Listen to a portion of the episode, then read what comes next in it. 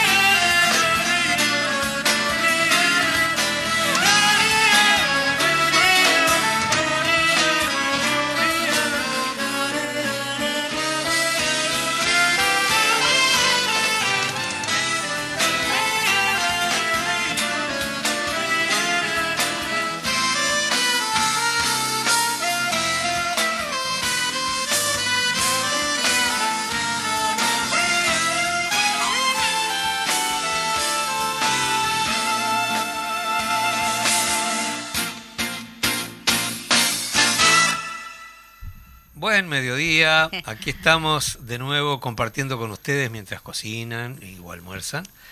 Y los saludamos, este, eh, Eduardo Larbano aquí y la señora Majo Pedraja. ¿Cómo estás, Eduardo? Yo acá contento de, de nuevo estar en, en- entre casa de los amigos ahí, mientras almuerzan, mientras escuchan alguna cosa, le mandamos este gato blanco. Le mandamos sí esa Eh, musiquita esta como para comenzar compuso, con todo. eh, Daniel Sá, uno de los guitarristas más destacados del sur de Brasil, eh, junto con eh, eh, mm, Renato Borgetti en el acordeón, y está como invitado especial allí Pedro Aznar, una obra que curiosamente fue la primera que pasamos en el primer programa. ¿eh? Exactamente, la- para recordar. Sí, hay músicas que, que tienen que volver y canciones que, por cierto, eh, y bueno, eh, el Le día de mandamos hoy- un gran saludo, un gran abrazo a todos, pero principalmente a la Beba Recalde, mi mamá, que, que está cumpliendo años en el día bueno, de hoy. feliz cumple, y Beba. a Juan Landaco, que es nuestro secretario también de propaganda, que también está cumpliendo años Bueno, eh, una vueltita más del sol que venga cargada de luz y mucha,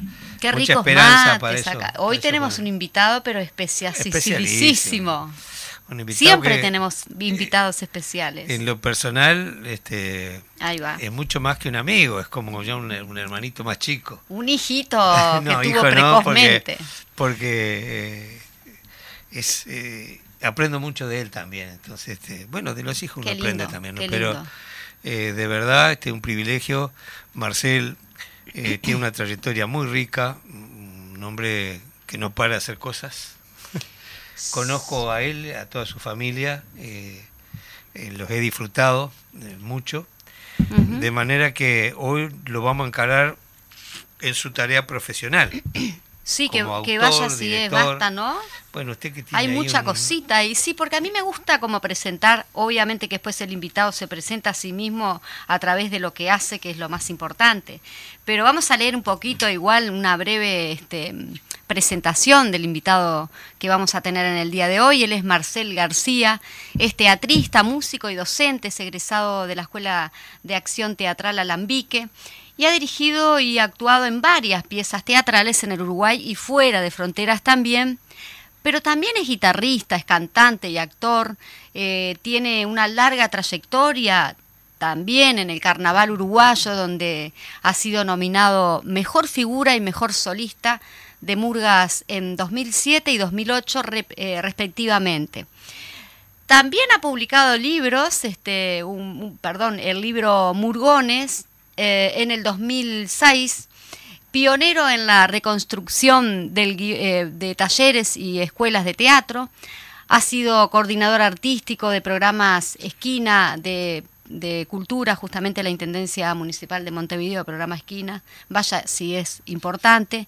También coordinador del programa Maestros de Arte, que eh, ha escrito también tangos, eh, tantos- tangos drogos, perdón, y guionista para carnaval.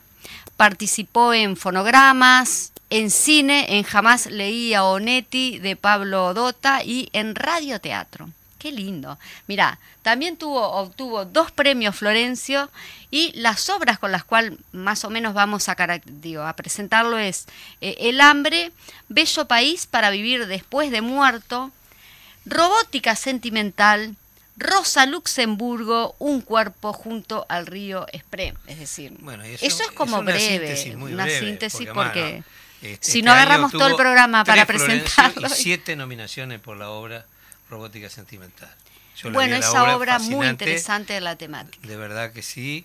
Pero además este, está en la dirección del TUM, Taller Uruguayo de Música Popular, que tuve el privilegio de ser uno de los fundadores también. Este, y, y mucha mucha tarea por hacer. Hoy está de jurado de carnaval. Hoy está que lo Yo no sé dónde decíamos. saca tanta ¿De energía. dónde Bueno, saca? Bueno, este, buenos días, le vamos a dar la bienvenida. Bueno, qué lindo este, venir acá eh, con, con gente tan cálida, tan querida.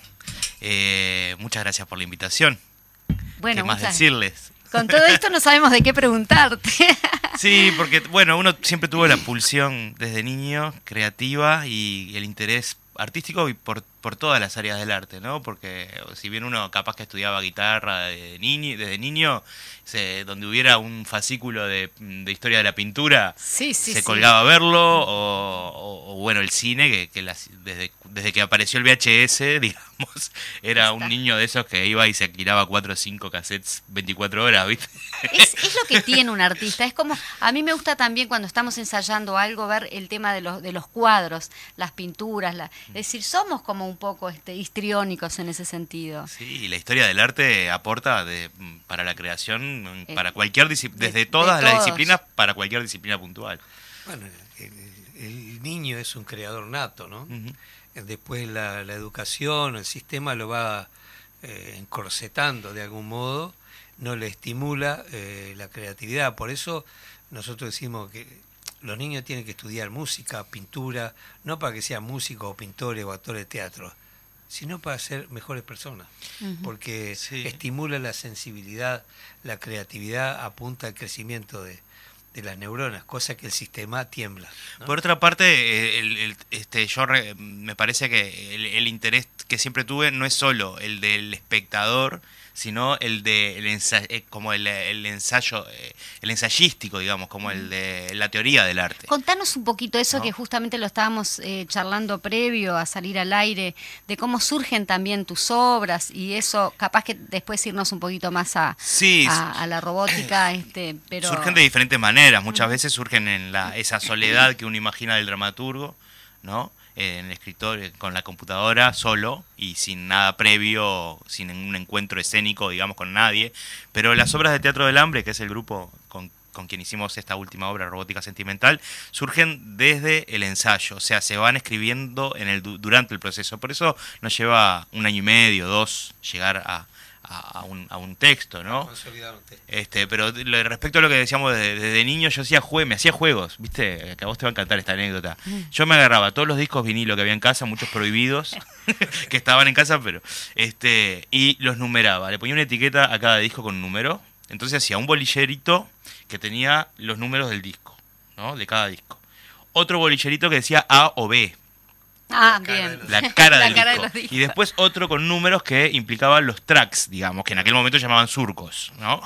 Entonces yo me sorteaba un tema de los 60, 70 discos que había en casa. Vos mismo. ¿no? Me sorteaba y hacía una audición repetida del mismo tema que había salido sorteado. Podía salir eh, Cita Rosa como el Club de Clan, ¿no? O sea, era el universo de discos que yo tenía. Bueno, este, bueno, buenas canciones, ¿no? Y lo mismo con el cine. Yo veía películas y escribía una crítica un parrafito. Escribió una crítica con 9 o 8 años, ¿no? O sea, eh, le, hacía un análisis eh, y lo dejaba escrito en, en algún lugar. ¿no? Ese, ese interés por, por ver también cuáles eran los procedimientos de los artistas, no solo recibir la obra, sino empezar a ver desde dónde, de qué estructura tenía o de dónde venía, ¿no? Claro, la obra te la propone el propio artista en el, en, el trabajo escénico, digamos. En, el caso de, la, de, Teatro del Hambre, sí. Estamos, este, o sea, a partir de juegos, de la investigación de una temática, de la improvisación, va, se va generando eh, la dramaturgia. Exactamente. Y hablanos un poquito, a ver, de esa obra, cómo surge. A mí, este, claro, cuando empezamos a, eh, digamos, a pensar ¿no? En, el invitado y bueno, aquí íbamos a hablar, me surgió un poco también Ray Bradbury, este, Fahrenheit y esa quema de libros como para adormecer las mentes humanas y ponerles como esos televisores chiquitos para que la gente justamente no, no piense. ¿Va por ahí un poco la obra? Este, ¿Cuál es el mensaje específico? Primero, el desafío de hacer una obra de ciencia ficción en teatro desde la pura actuación, no con, digamos, con no con artilugios, este, con efectos especiales, sino desde la propia actuación, cómo llegar al, enriquecimiento que provoca una obra de ciencia ficción, ¿no? Este, Kubrick creo que es como la guía que, tuvimos de ir al detalle, ¿no? De la actuación. Este, y hablar del amor desde esta especie de frigidez que puede tener una máquina, ¿no? Hablar de los sentimientos de, con un texto absolutamente sentimental desde la ciencia, este, desde la frialdad supuesta de los robots, ¿no? Eh, la obra surge a partir de, ver a una actriz japonesa, androide, que en una versión de Tres Hermanas de Chekhov, eh, desde la butaca, o por lo menos no estuve en Japón viéndola, o en España que creo que fueron, pero desde la butaca parecía una actriz de carne y hueso.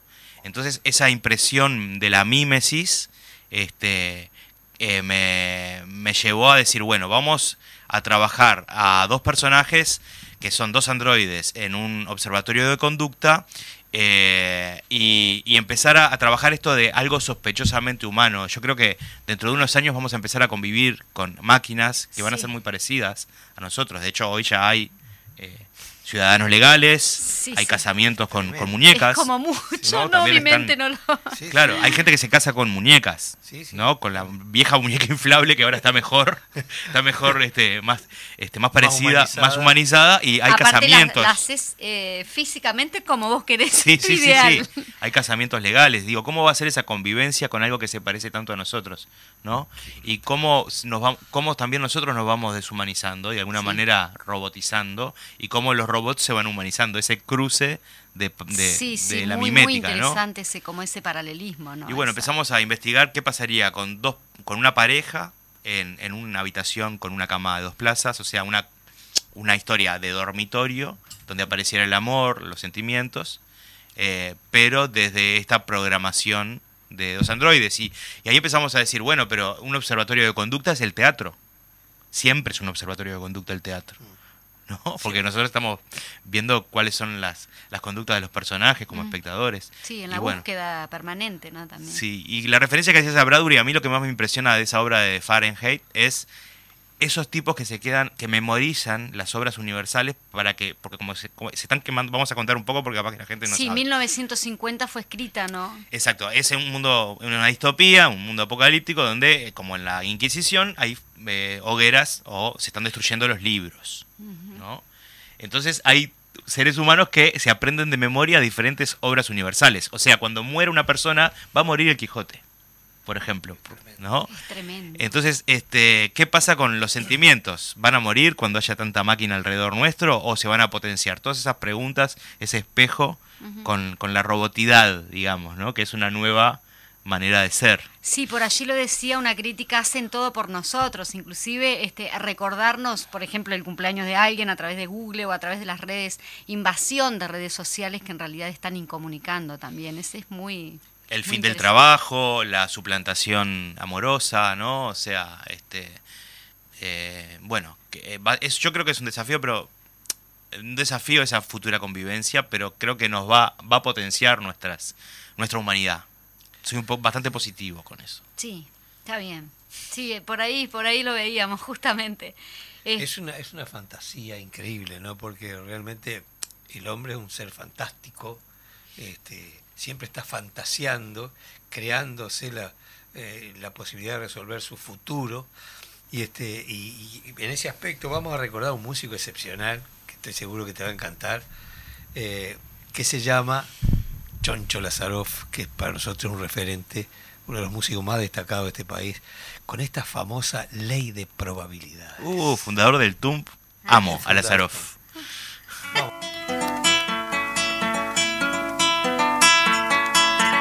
rumiando alguna fórmula que salve lo poco que le queda. Agotados los métodos que salven, extinguidos los plazos, no importa, hoy juega, juega hoy, hoy se la juega. Los últimos metálicos subsisten, resabio de una deuda. Extenuados los últimos contactos, los últimos mangazos, no importa, hoy juega, juega hoy, hoy se la juega. Si lo mordió un perro en 45, inundaciones el 02, lo pisó un aplanador el 57, lo miró una morocha, mira vos, si soñó con focas el 25, si perdió una mano el 03, se cayó un cepelín el 17, se tragó un ladrillo el 10, si una planta le crece el 26, si una planta no le crece el 33, da buena suerte y fortuna la pluma del caburé. Y si no le alcanza toda esa cabal infalible, recurre a textos científicos especializados imprescindibles, redactados y compaginados por matemáticos y astrólogos ilustres. Y que encuentran todas las librerías posibles. Qué cosa bárbara es la cultura. ¿No le parece? Esta tarde compro un auto querida y mañana una casita al contado. Útiles y libros para los niños querida y vivir decentemente. Si mi vida, unos mangos pa' mi vieja y hasta un loro pa' tu tía. No es que haya conseguido laburo, mi amor, no me hagas morir de risa. No es que haya afanado un banco querida, si en los bancos no hay más guita. Lo que pasa querida es que ya no aguanto este abuso y hoy me la juego entero, sí entero, entero de lotería, sí. Yo jugando he perdido hasta el ludo, a las damas chinas y hasta el ajedrez. Pero hoy de tarde sí. Al valero, al musi, al desconfío y a la general a porguita marché. Pero hoy de tarde sí. Punto y banca, la rolia al sucio, si tímido y conga también la quedé. Pero hoy de tarde sí. Cuando pibe tuve buena escuela, con las figuritas, trompo y bolitas, yo me la jugué. Y ahora le toca el turno a Jorge Lazaroff, nuestro mejor niño cantor. Pase inglés, el chinchón y la taba, chorizo, la escoba y los burros placé. Como ñoqui día 29 y tengo paga las rifas del mes. Estoy a muerte con el club de carve y hago la escuela 5 horas o 6. Ya compré la silla de la suerte y cuánto muleto anda por ahí. Y te juro que no soy timbero y nunca lo fui. Pero hoy de tarde sí. Y que siempre jugué por necesidad y por amor a ti. Pero hoy de tarde sí. Por amor a ti esta tarde sí, estoy seguro que sí. Ya consulté con Leo y me dio que sí. Sí, sí, sí, sí, sí, esta tarde sí, sí, sí. Si no saco no sé lo que hago. Ay, ay, ¿quién pudiera, por ejemplo, tener, yo qué sé, una agencia de quiniela?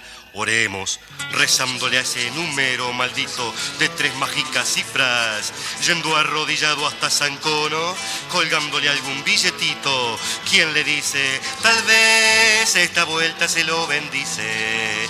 Creo quiniela del dinero sin dinero, creo quiniela del sin suerte, creo desalojo sin sustento, sin salida, creo en las tres últimas cifras, que son la única oportunidad que le da a esta sociedad de vivir con dignidad. No la desaproveche, juegue, el futuro es suyo. Del lunes se va al miércoles, del miércoles al viernes, del viernes al lunes, del lunes al miércoles, del miércoles al viernes, del viernes al lunes, del lunes al miércoles, este otra vez para el lunes, hace una moña, hace otra moña, se va rápidamente por la punta izquierda. Nadie se la saca el lunes, señores. Esto es un pesto, mis amigos, pero no. Ahí va el hombre y quita, ahí va el hombre y quita y con tremendo espíritu de lucha avanza lentamente con el horóscopo dominado. Juega bien, invoca una cifra, invoca otra cifra, juega bien la pelotita y el dinero. Compre, compre la gallinita de la Ahí suerte. lo sale a marcar el destino. El destino lo marca, pero usted le hace una mague y otra mague y otra mague y se empeña en hacerle otra mague al destino. Y ahora está, lo elude y lo tiene, va a tirar, va a invocar, va a sacar. Esta es una fija, pero corta,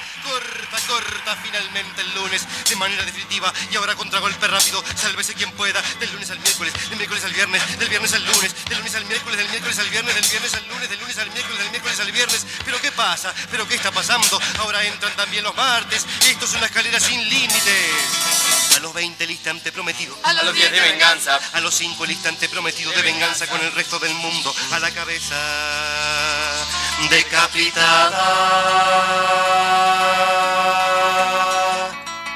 Es la única esperanza que tengo, querida. Es la única esperanza que me dan. Es la única esperanza que concibo, querida. ¿Qué otra esperanza hay? Otra cosa yo no puedo hacer, querida, más que rifarme y pichulear. Decime vos hay otra cosa que podamos hacer, mi vida. ¿Qué otra cosa sino imaginar todas nuestras esperanzas? Paraditos frente la pizarra.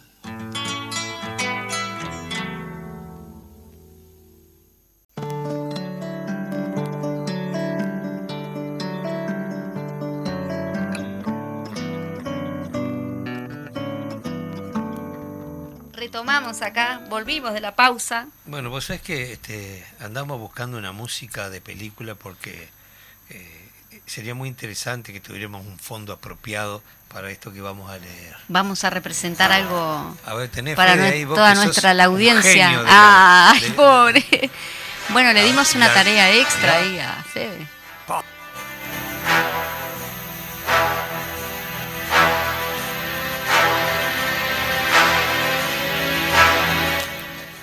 Medio Metro Gol del Pueblo presenta la jubilación del felino fucsia. Esta es la historia de un pequeño gatito que al igual que el patito feo, cuando nació pocos lo querían, pero el pequeño felino fue creciendo.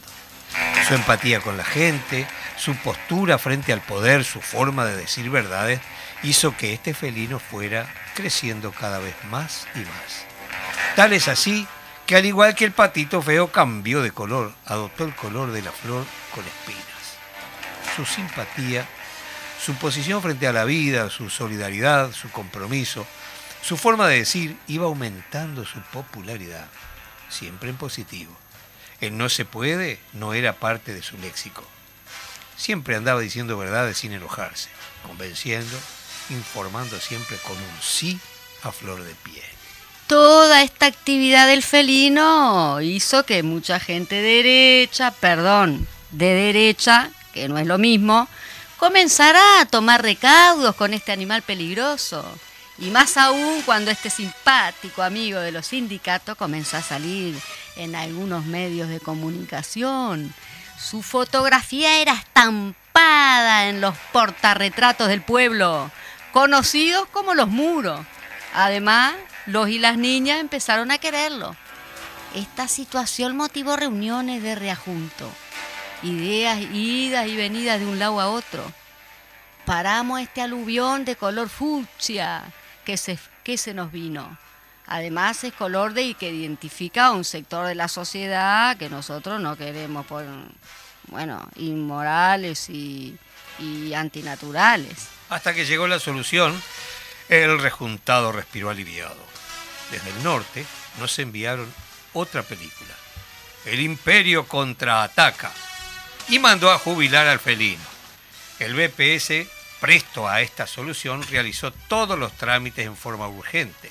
Nuestro felino Fucsia fue obligado a jubilarse, y no por su edad, sino por su mala influencia. Sin embargo, ¿Qué pasó?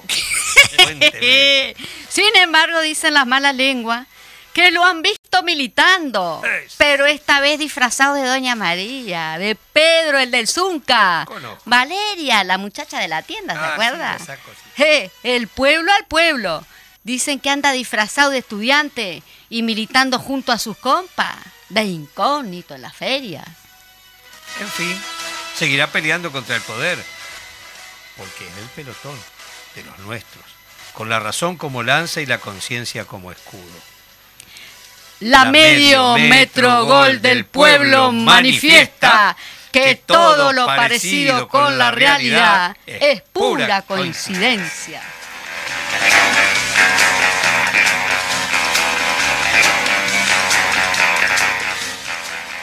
Se salió como medio acanariado este, Bueno, este personaje usted mío. Usted me arrancó como de allá del medio entre los terrones y yo le seguí la... Y la- no, la- debe ser porque lo, lo escribió el Toto Amarillo, el, el letrista, con, con- junto con De Carlitos Barceló, de los gauchos. pero, claro. Yo creo que los gauchos, los gauchos patones nos contratan y todo.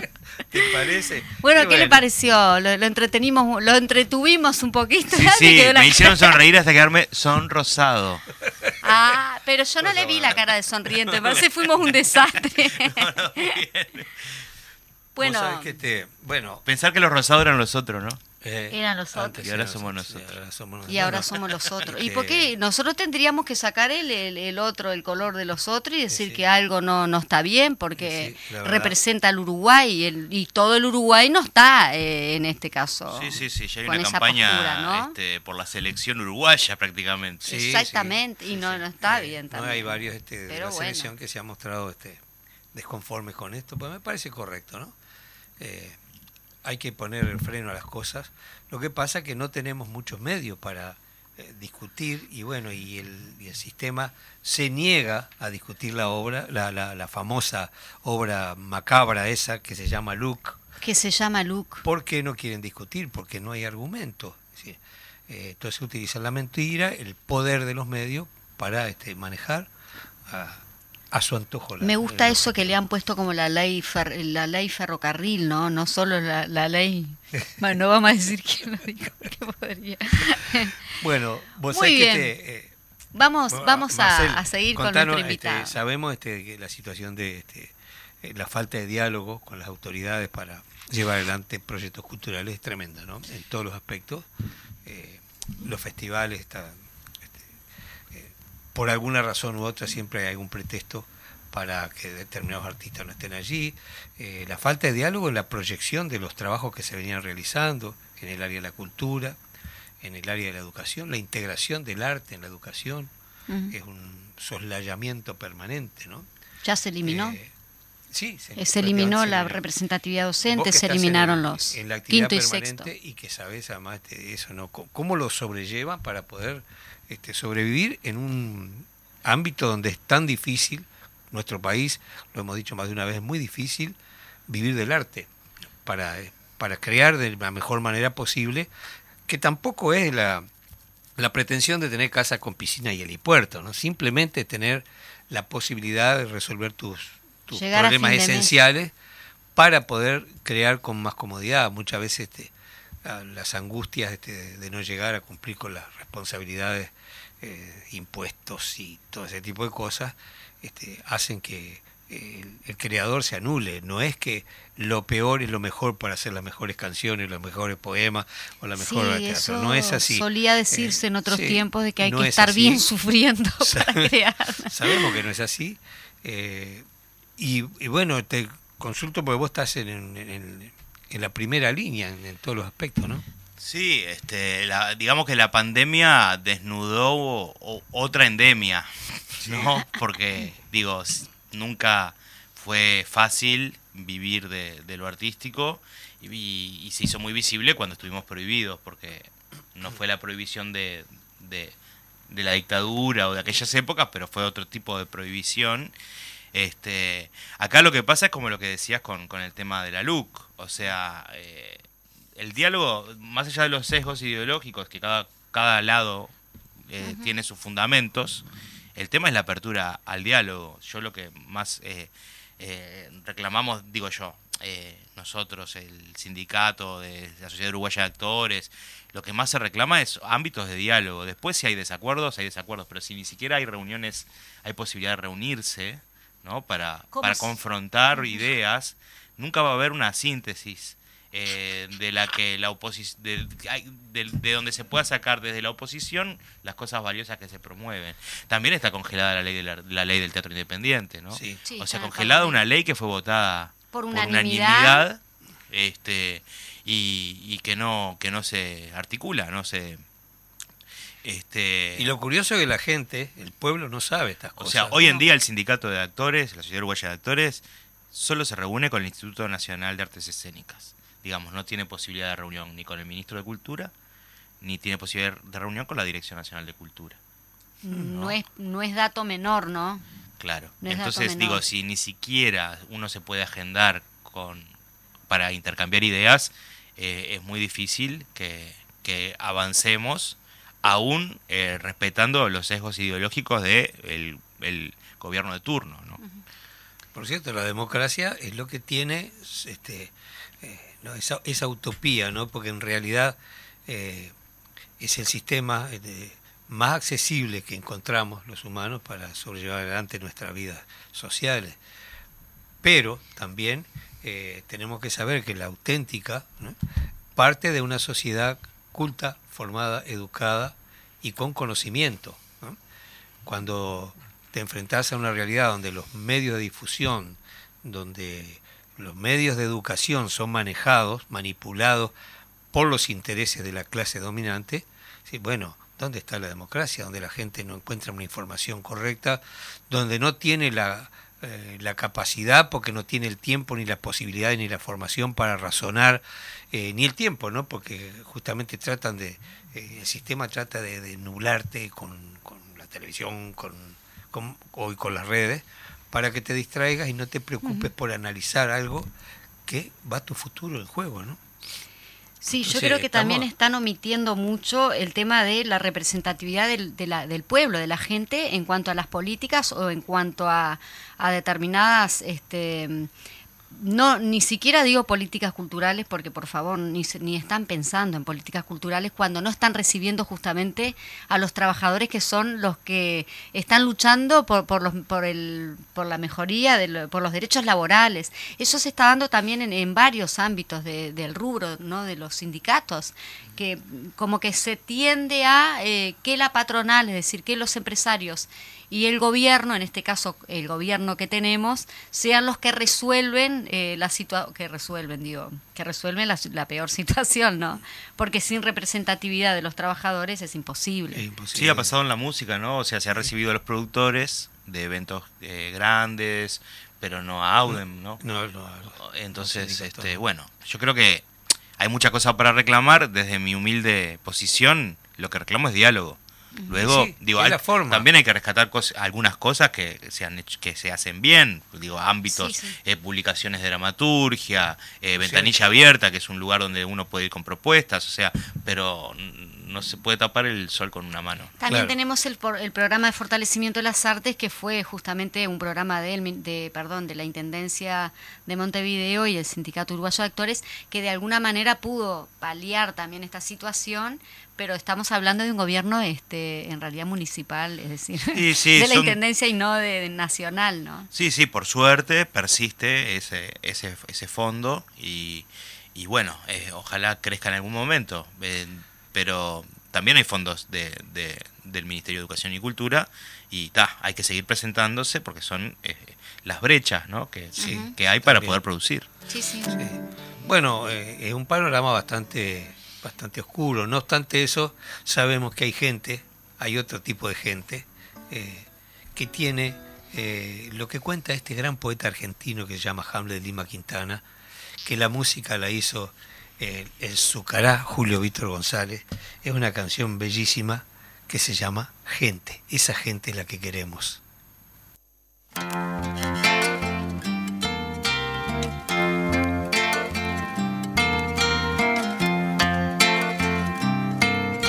Hay gente que con solo decir una palabra enciende la ilusión y los rosales, que con solo sonreír entre los ojos nos invita a viajar por otras zonas, nos hace recorrer toda la magia, nos hace recorrer toda la magia.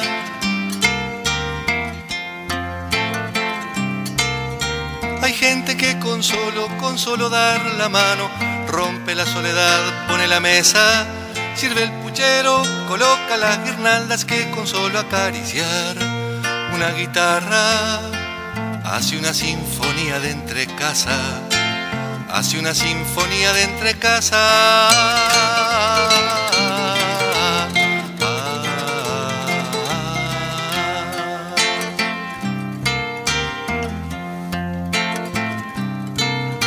Hay gente que con solo, con solo abrir la boca llega hasta los confines del alma. Alimenta una flor, inventa sueños, hace cantar el en las tinajas y se queda después como si nada. Y se queda después como si nada.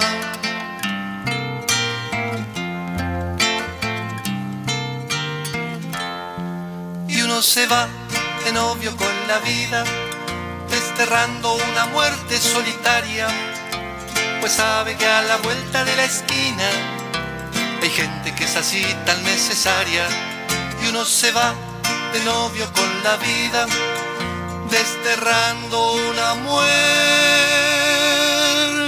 solitaria, pues sabe que a la vuelta de la esquina hay gente que es así tan necesaria y uno se va de novio con la vida, desterrando una muerte solitaria, pues sabe que a la vuelta de la esquina hay gente que es así.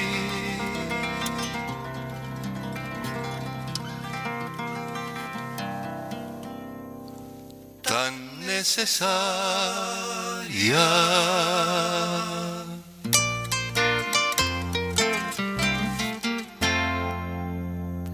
Gracias Julio Víctor González por esa bellísima interpretación de este texto del poeta argentino Hamlet Lima Quintana. que estuvimos compartiendo acá con, con nuestro invitado, que le, le queríamos Cierto. consultar justamente, no sé, ¿sonó algo? La chicharra. Pasó?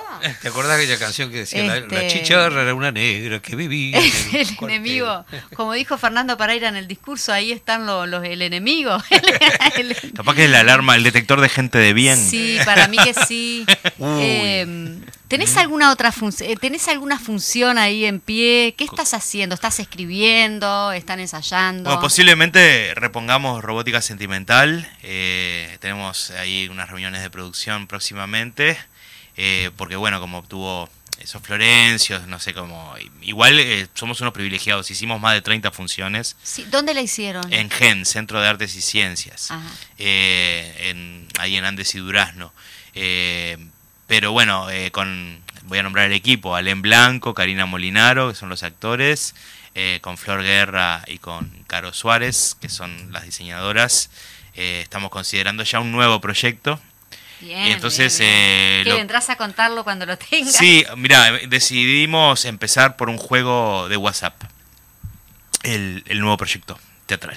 Eh, es un juego que voy planteando con cierta temática por WhatsApp para generar una base de materiales Ahí va. para ir acercándonos a, una, a, a un tema eh, que empezar después a improvisar y a meternos en ese mundo y a diseñar. Como la Eh, continuación de la robótica, ¿no? Utilizar el WhatsApp en este caso. Como Bueno, sí, usar la tecnología. pero para bien. en Sí, este sí, sí, caso, sí, sí, bien. son, son juegos que van apareciéndoles a ellos en un grupo. Yo voy proponiendo diferentes juegos que tienen que ver con, con lo que se puede hacer por un WhatsApp. Y vamos generando unos materiales a partir de un tema concreto, muy elemental.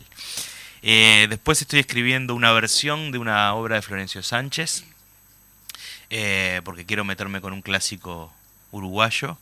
Y voy a reescribir la obra. Voy a. Florencio es muy contemporáneo. ¿Qué Sí. obra sería? Los derechos de la salud.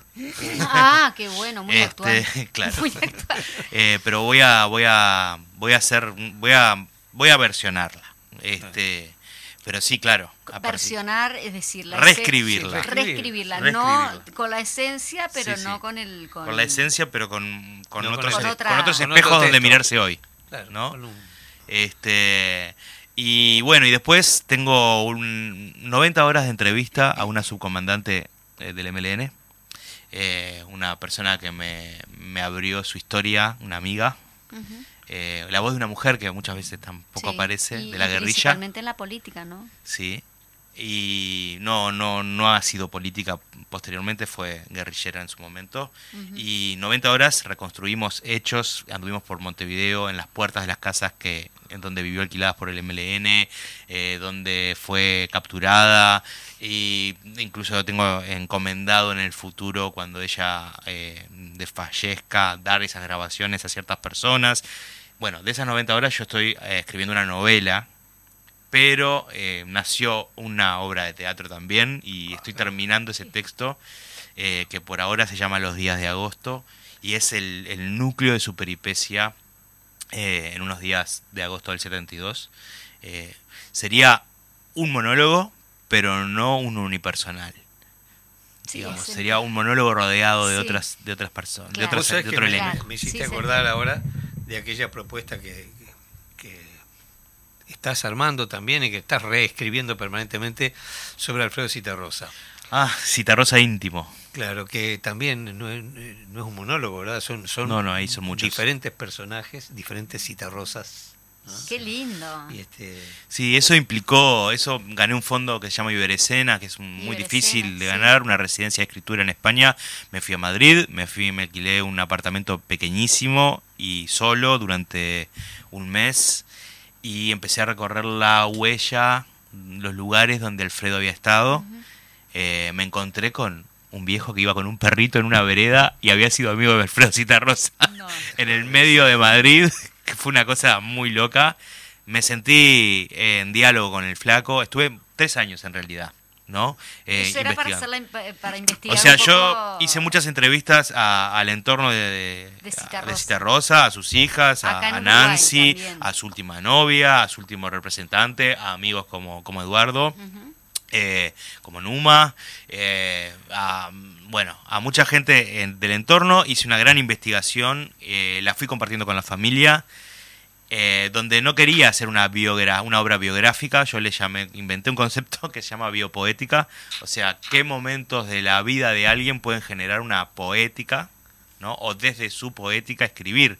Entonces, eh, de alguna manera quise que mi pluma estuviera, en mi mano estuviera poseída por la mano de Alfredo, digamos, a la hora de escribir. De hecho, hay algunos textos que parecen de Alfredo y son, son míos porque recurrí a su, a su forma ¿no? de escribir. Y con esa gran investigación la pueden encontrar en, si, si googlean Citarrosa Íntimo, Marcel García, la van a encontrar porque fue publicada por Iberescena, está en la web. Este, y bueno, esa es una obra que está escrita, publicada, pero no producida aún. Eh, tengo muchas ganas de, de, ponerla en escena, pero también requiere una producción eh, con, con, aspectos de la vida de Alfredo. Eh, no quise hacer un homenaje, sino acercarme a la intimidad mm, creativa de Alfredo. Digamos, ¿de dónde vino esa belleza? ¿De dónde vino esa belleza? ¿De qué momentos de la vida se puede haber disparado? ¿No?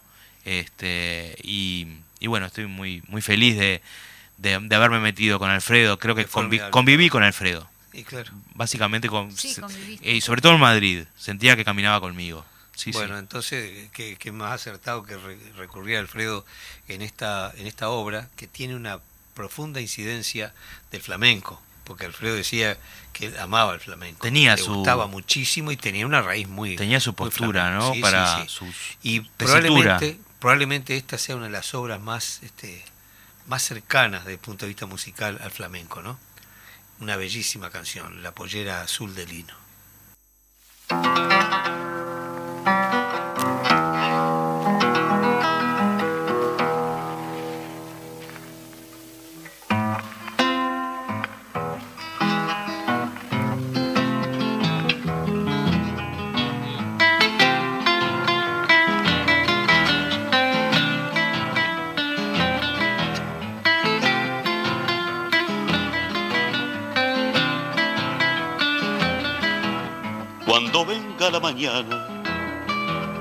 Cuando venga la mañana, tu pollera de lino azul.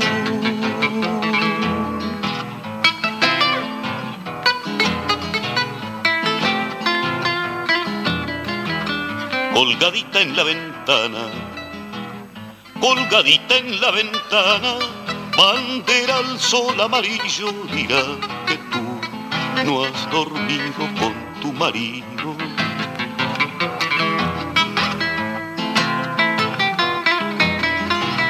Cuando venga la mañana, cuando venga la mañana.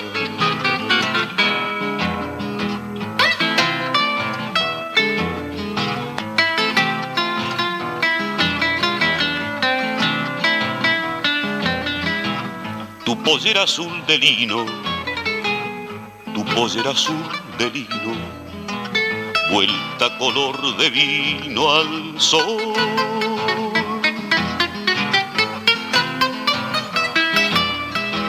Si no la descuelga el viento, si no la descuelga el viento, mostrará tus sentimientos y lo que yo no me digo, somos amigos.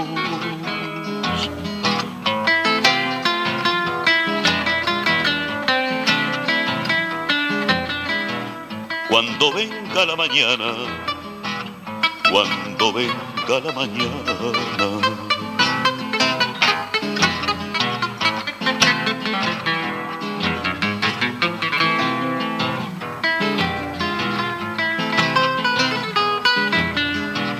Cuando venga la mañana, cuando venga la mañana, vuelto color de trigo el sol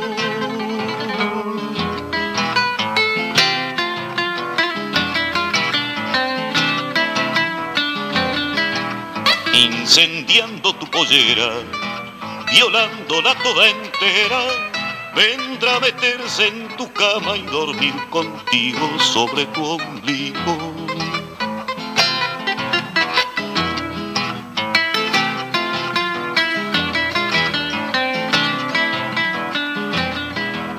Cuando venga la mañana, cuando venga la mañana.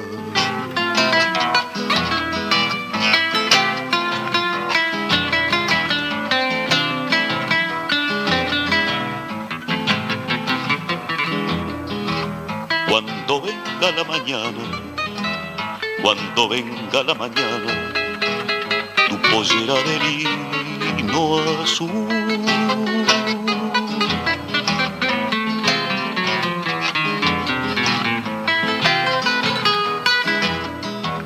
Colgadita en la ventana, colgadita en la ventana, bandera al sol amarillo dirá que tú no has dormido con marido.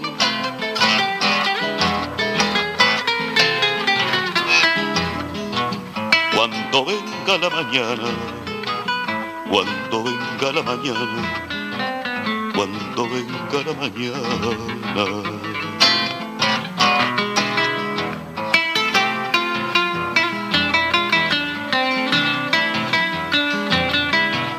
Cuando venga la mañana, cuando venga la mañana, cuando venga la mañana.